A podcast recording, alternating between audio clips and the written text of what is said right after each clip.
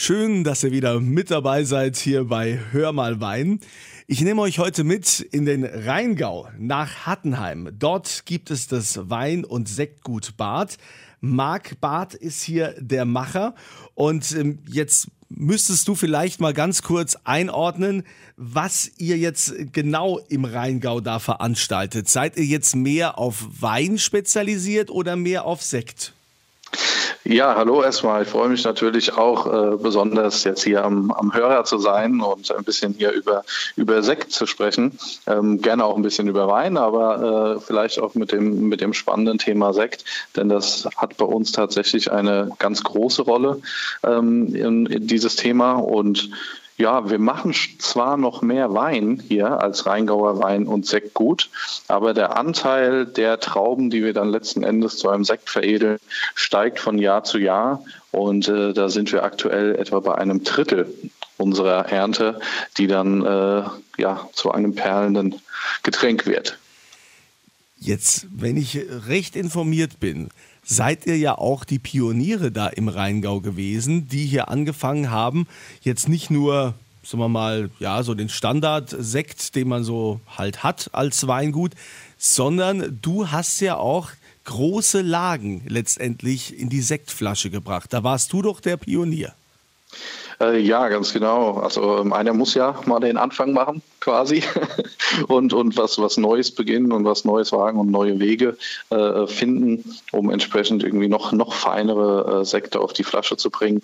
Und die, die Sektherstellung bei uns im Haus hat jetzt mittlerweile eine, eine Historie von etwa 30 Jahren. Äh, da waren wir auch mit bei den ersten dabei, die jetzt den Winzersekt, den es ja schon lange Zeit gab, aber halt einfach auch komplett in Eigenregie selbst im Haus herstellen. Also von der Traube bis zum Ende in der Flasche, äh, dann, dann letzten Endes ins Glas, ähm, ist alles eine, eine quasi Eigenproduktion bei uns im Haus, ohne irgendwelche outgesourcten Zwischenschritte. Und das ist uns natürlich ganz wichtig, dass wir da jeden Schritt in der Hand haben äh, und, und da ganz eng am, an der Rebe und dann später natürlich auch an der Flasche und am Produkt sind. Und da kam irgendwann die Idee, wie können wir denn ähm, einfach, einfach unsere besten Lagen noch noch, äh, noch feiner herausspielen. Und ähm, da haben wir beschlossen, machen wir doch mal Sekt raus. Und das hat äh, ganz gut funktioniert und machen wir jetzt auch schon seit äh, zehn Jahren etwa. Aber war das nicht vielleicht auch ein Politikum, dass vielleicht andere Kollegen oder ihr seid ja auch im äh, Verband Deutscher Prädikatsweingüter, im VDP, äh, da, dass man sagt, also wir nehmen jetzt eine große Gewächslage für Sekt? Ja, natürlich ähm, gibt, gibt es da verschiedene Ansichten. Ähm, es ist auch, ist auch bestimmt nicht jede, jede Lage jetzt perfekt für, für Sekt geeignet, zumindest nicht in dem Kontext, wie, äh, Kontext, wie man normal als, als Winzer dann arbeitet sondern man muss sich da natürlich dann auch darauf einlassen und äh, diese Lage und diesen Weinberg auch etwas anders vorzubereiten für die Ernte und ähm, natürlich auch zu einem anderen Zeitpunkt zu ernten. Also jetzt einfach so, so haben wir zwar begonnen, so mit der, mit der Übertragung ziemlich dicht an der Klassifikation des Weines zu sein und das auf den Sekt zu übertragen. Aber mittlerweile haben wir auch ähm, über, den, über einen Arbeitskreis im VDP äh, das ganze Thema weiterentwickelt, noch mehr spezialisiert auf, das, auf den Sektbereich und ähm, damit eigentlich auch ein, ein Regelwerk und ein, eine, eine ähm, Herstellungsempfehlung und so weiter ähm, geschaffen, die, die absolut spezialisiert ist auf das Thema Sekt und die auch sehr wohl äh, schön mit der Lage gespielt werden kann. Und das geht halt insbesondere halt auch besonders gut hier, hier im, im Rheingau, wo der Riesling so dominierend ist. Wie können wir uns das denn vorstellen? Wenn du jetzt in eure große Lage marschierst und sagst, so, okay, hier müssen wir jetzt ein bisschen früher ernten, da machen wir die ersten sechs Reihen, jetzt nur als Beispiel, die ernten wir jetzt schon mal und die anderen lassen wir noch stehen, die müssen wir dann später ernten. Oder wie läuft es ab? Also vereinfacht gesagt könnte es so stattfinden, genau, dass man, dass man wirklich sagt, okay, einen Teil des Weinberges, äh, den, den behält man für oder vor, bereitet man vor für Sekt. Der wird natürlich dann auch deutlich früher geerntet so dass man einfach noch eine größere Frische der Trauben hat äh, und natürlich noch weniger Zucker in den Trauben, weil wir wollen nicht so hochkommen vom Alkohol, weil ja durch die zweite Gärung nochmal neuer Alkohol hinzukommt bei der traditionellen Methode, äh, ist das ja der Prozess, dass in der Flasche die zweite Gärung nochmal stattfindet. und da eben neben der Kohlensäure auch nochmal Alkohol hinzukommt. Und damit wir dann gute Anfangsvoraussetzungen haben, ähm, damit dann das Endgetränk immer noch schön erfrischend ist, darf man da nicht so hoch einsteigen. Und ähm, demnach würde man für Sekt dann entsprechend früher ernten. Äh, der Ertrag äh, geht, mit dem Ertrag geht man auch nicht ganz so weit runter wie mit dem Wein, wo man dann doch eher die Konzentration aussucht. Und äh, die erzielt man dann eben durch die Ertrags starke Ertragsreduzierung und ähm, natürlich dann durch diesen, diesen späteren Erntezeitpunkt, wo halt dann diese, diese Ausreifung schon nahe dem, dem Maximum ist. Wie war das für dich als Winzer, der also traditionell äh, erntet und Wein macht, jetzt umzustellen auf Sekt? Ich meine, es gibt ja in Flörsheim-Dalsheim, gibt es ja den, den Volker Raumland, der nur Sekt macht, weil das ist ja eine komplett andere Technik, eine komplett andere Herangehensweise. Ähm, ja, ja, das ist richtig. Ähm, man, ich denke, man, ja, man muss sich da einfach komplett drauf einlassen. Ähm, jetzt äh, gerade die Kollegen Raumland, die ganz tolle Sekte machen, haben sich da von Anfang an ähm, drauf spezialisiert und das, der Betrieb wurde als Sektbetrieb gegründet äh, von, von null auf. Und bei uns war es halt eben, dass von ja seit 1948 und wir jetzt in dritter Generation halt ein Weingut sind, die den Schwerpunkt Sekt ähm, irgendwann gesetzt haben beziehungsweise das dann irgendwann zum Schwerpunkt wurde auch wenn es mengenmäßig natürlich dann noch äh, Luft, Luft nach oben ist. Aber wo jetzt früher zum Beispiel Kunden zu uns auf den Hof kommen äh, oder kamen und gesagt haben, ach ja, äh, Weingut Bad, ach ihr habt ja auch tollen Sekt, ist es heute häufig umgekehrt, dass die Kunden wegen des Sektes kommen und dann eigentlich noch die Weine äh, kennenlernen. Aber es ist schon richtig, man, man, wir sind quasi zwei Betriebe in einem, wenn man das so will. Ja, wir haben, wir, wir haben einmal die Sektbrille, an und äh, nach der Ernte des Sektes ziehen wir die ab und ziehen dann wieder die Weinbrille an, um, um dann einfach diesen äh, ähm, diese andere Spezialisierung, äh, die dann doch auch weit bekannter ist, äh, noch fortzuführen. Also man, ja, es sind so, so zwei oder zwei Herzen in einer Brust äh, quasi, mit denen man dann hier den Takt schlägt. Interessant bei dir finde ich ja auch, dass du ja jetzt nicht äh, der Sohnemann vom Herrn Barth bist. Das ist also nicht der elterliche Betrieb, sondern du hast da ja eingeheiratet, hast äh, den Namen deiner Frau übernommen und bist jetzt hier der Macher. Ja, genau. Ich, äh, ich darf das hier alles freiwillig machen. das ist mein, das ist mein, äh, mein, mein großer Vorteil. Ja. Ich bin hier nicht, äh, nicht hier reingeboren und den, den Kellerschlüssel in die Hand bekommen und gesagt, das übernimmst du mal und machst das mal, sondern das ist einfach gemeinsam mit, mit meiner Frau gewachsen, der Wunsch, das zu, zu übernehmen und fortzuführen und weiterzuentwickeln. Und ähm, ja, und das ist natürlich eine, eine große Ehre für mich, dass ich überhaupt diese Verantwortung dann so übernehmen durfte. Ähm, und ja, zahlt denke ich, mit meinem Engagement auch zurück, dass es die richtige Entscheidung ist, diesen Betrieb äh, so fortzuführen. Na, ich wollte schon sagen, wenn du das nicht könntest, dann wird dein Schwiegervater dir das sicher nicht freie Hand lassen. Also, Wahrscheinlich, ja, ja, ja. Aber jetzt ist eh zu spät. Jetzt ist eh zu spät und äh, Gott sei Dank äh, läuft es ja super und du hast da ja auch ein glückliches Händchen. Wie viel Hektar bewirtschaftet ihr denn?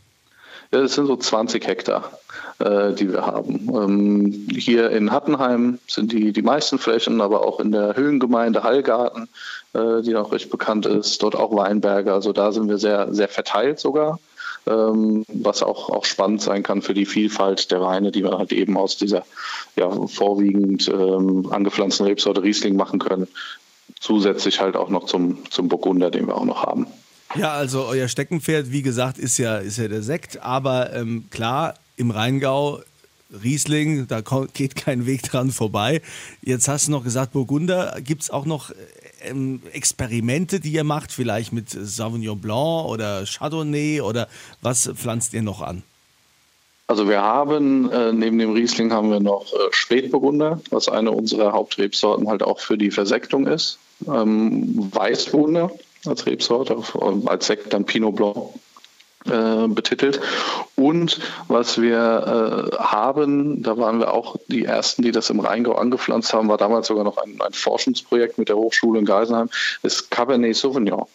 Das heißt, eine wirklich äh, eher südländische Rebsorte, ähm, die halt hier auch in Hattenheim bei uns äh, direkt in der Weinbergslage, nicht weit vom Haus, entsprechend gedeiht. Und das jetzt auch schon ja, einige Jahre. Wenn du jetzt mal deine Region dir anschaust, den Rheingau, Gibt es hier was im Rheingau, wo du sagst, also das können nur wir hier, weil wir absolut äh, traumhafte Bedingungen haben, das können die jetzt in der Pfalz oder an der Mosel nicht? also das ist natürlich immer, immer ganz, ganz schwierig zu sagen, weil das sind alles tolle Weinbaugebiete, die auch, auch tolle Weine hervorbringen und jeder hat so seinen, seinen Stil für sich, aber diese sage jetzt mal, es ist immer eine Kombination der, der Dinge, die dann so eine Region auch einzigartig machen. Und ich denke, das ist natürlich hier im, im Rheingau vor allem halt diese Kombination aus der Kulturlandschaft, die wir haben, was man immer wieder feststellt, wenn man sie besucht und natürlich auch die Sehenswürdigkeiten sieht, äh, mit, den, mit den klassifizierten Weinbergslagen, mit denen wir hier wirklich äh, gesegnet sind ähm, der Rebsorte Riesling in Kombination mit den äh, doch etwas, etwas äh, kräftigeren Böden, jetzt im, im Vergleich zum Beispiel mit der Mosel. Und das bringt natürlich auch sehr, sehr aromatische, intensive Weine, Riesling-Weine hervor, die aber dann ähm, selten jetzt irgendwie über, die, über eine starke Säure geprägt sind, sondern halt doch durch ein schön breites äh, Aromenspektrum. Was empfiehlst du denn im Rheingau? Trinkt man da eher einen frischen Wein, einen jungen Wein oder eher einen, gereiften? Oder sagst du, das ist Geschmackssache? Also, weil ich äh, habe immer so mit den frischen Rheingau-Rieslingen habe ich immer so meine Probleme, weil ich dann denke, ah, die sind schon sehr säurelastig. Ja, es ist natürlich absolut Geschmackssache und ähm, deshalb, deshalb ähm, hat man meistens auch äh, beides, beides so im Angebot. Ähm, wir, wir versuchen da immer so ein bisschen auch äh, gegenzusteuern. Also der, der Trend, also bei uns im Haus und, und vielleicht auch in anderen Betrieben, ist tatsächlich den Weinen mehr Zeit zu geben, mehr Zeit im Keller und äh, dann auch nochmal mehr Zeit auf der Flasche, bevor sie in den Verkauf kommen. Und das finden wir immer, immer ganz gut. Ähm, bieten auch immer, wenn es irgendwelche Ausschankmöglichkeiten gibt, äh, sei es bei, bei Weinfesten, die dann hoffentlich nächstes Jahr wieder stattfinden können, bieten wir auch ganz gerne mal etwas Gereifteres mit an auf der Karte, weil es unheimlich spannend ist, weil die Weine schon ähm, viel, viel gesetzter sind und äh, ja, eine gewisse Harmonie erreicht haben, die sie vielleicht im ganz jungen, jungen und wilden Stadium noch nicht haben. Aber es gibt halt auch immer schon die Frage, nach dem neuen Jahrgang, die recht früh kommt. Und ähm, ja, mich wundert wahrscheinlich, weil jetzt einfach äh, nicht so viel Publikumsverkehr äh, ist durch das Wegbleiben der Weinfeste. Aber normalerweise, wenn die Weinfeste kommen, dann werden wir schon gefragt, und wie wird der Jahrgang 2020 jetzt? ja, und äh, da wird dann der Blick in die Glaskugel verlangt, äh, was, was toll ist, weil es von Interesse, äh, weil es Interesse zeigt ähm, an dem Jahrgang, an der Unterschiedlichkeit der verschiedenen Jahre. Aber es ist natürlich viel zu früh. Ähm, aber diese Frage wiederholt sich dann spätestens im Februar, März, äh, wenn dann tatsächlich der neue Jahrgang teilweise schon auf die Flasche kommt. Ähm, aber wir versuchen auch Sachen zwei Jahre teilweise im Fass liegen zu lassen. Also ich habe mir das ja abgewöhnt zu fragen, und wie wird der Jahrgang? Das äh, lassen wir einfach mal auf uns, auf uns zukommen. Aber äh, klar, natürlich, äh, viele Feste finden jetzt nicht statt. Ähm, klar haben auch viele Winzer zu kämpfen, gerade dadurch, dass die Gastronomie ja auch lange dicht war und äh, eben auch nicht mit voller Auslastung die Gäste bewirten kann jetzt in der Corona-Krise. Wie seid ihr damit umgegangen? Ähm, ja, wir, wir waren natürlich genauso, genauso überrascht von den ganzen Schließungen wie alle. Also jetzt hier, hier äh, wirtschaftlich überrascht. Ansonsten hat es natürlich ganz im gesundheitlichen Sinne äh, Sinn gemacht. Und ähm, natürlich wird das hier kein, äh, kein, kein Rekordjahr werden und äh, werden äh, schlechter dastehen als jetzt die, die vergangenen Jahre. Aber ich denke, wir, wir, haben das, ähm, wir haben das recht, recht zügig angegangen, uns auch einzustellen auf das Thema äh, digital. Ja, das bedeutet, dass wir, dass wir mit bei den ersten dabei waren, die auch digitale Weinproben äh, mitgemacht haben, äh, als Teilnehmer selbst organisiert, also in, in verschiedenem Maße und dadurch viele Interessenten auch äh, für den Wein auch wieder neu gewonnen haben. Dann haben wir ähm, Privatkunden gerade hier im Rhein-Main-Gebiet, ähm, die dennoch sich entweder haben liefern lassen oder einfach nur abgeholt haben und nun da wieder probiert werden darf. Ähm, kommen natürlich auch wieder mehr Leute hier raus in den Rheingau und ähm, besuchen uns. Und alles andere müssen wir irgendwie übers Jahr sehen, ähm, wie sich das erholt. Also auch Gastronomie, Export ähm, fängt langsam wieder an, aber nicht in allen Ländern ähm, und, und ja, wahrscheinlich auch voraussichtlich auf längere Zeit noch nicht ähm, wieder an das Niveau herankommend, wie es war. Falls ihr jetzt von dem Wein- und Sektgut Bad äh, noch nie was gehört habt, was ich ja nicht hoffe, dann habt ihr auf jeden Fall die Gelegenheit, mal die Sekte zu probieren, denn das ist ja so das Steckenpferd. Die verlose ich auf meiner Kunze Facebook-Seite. Da klickt ihr euch mal rein.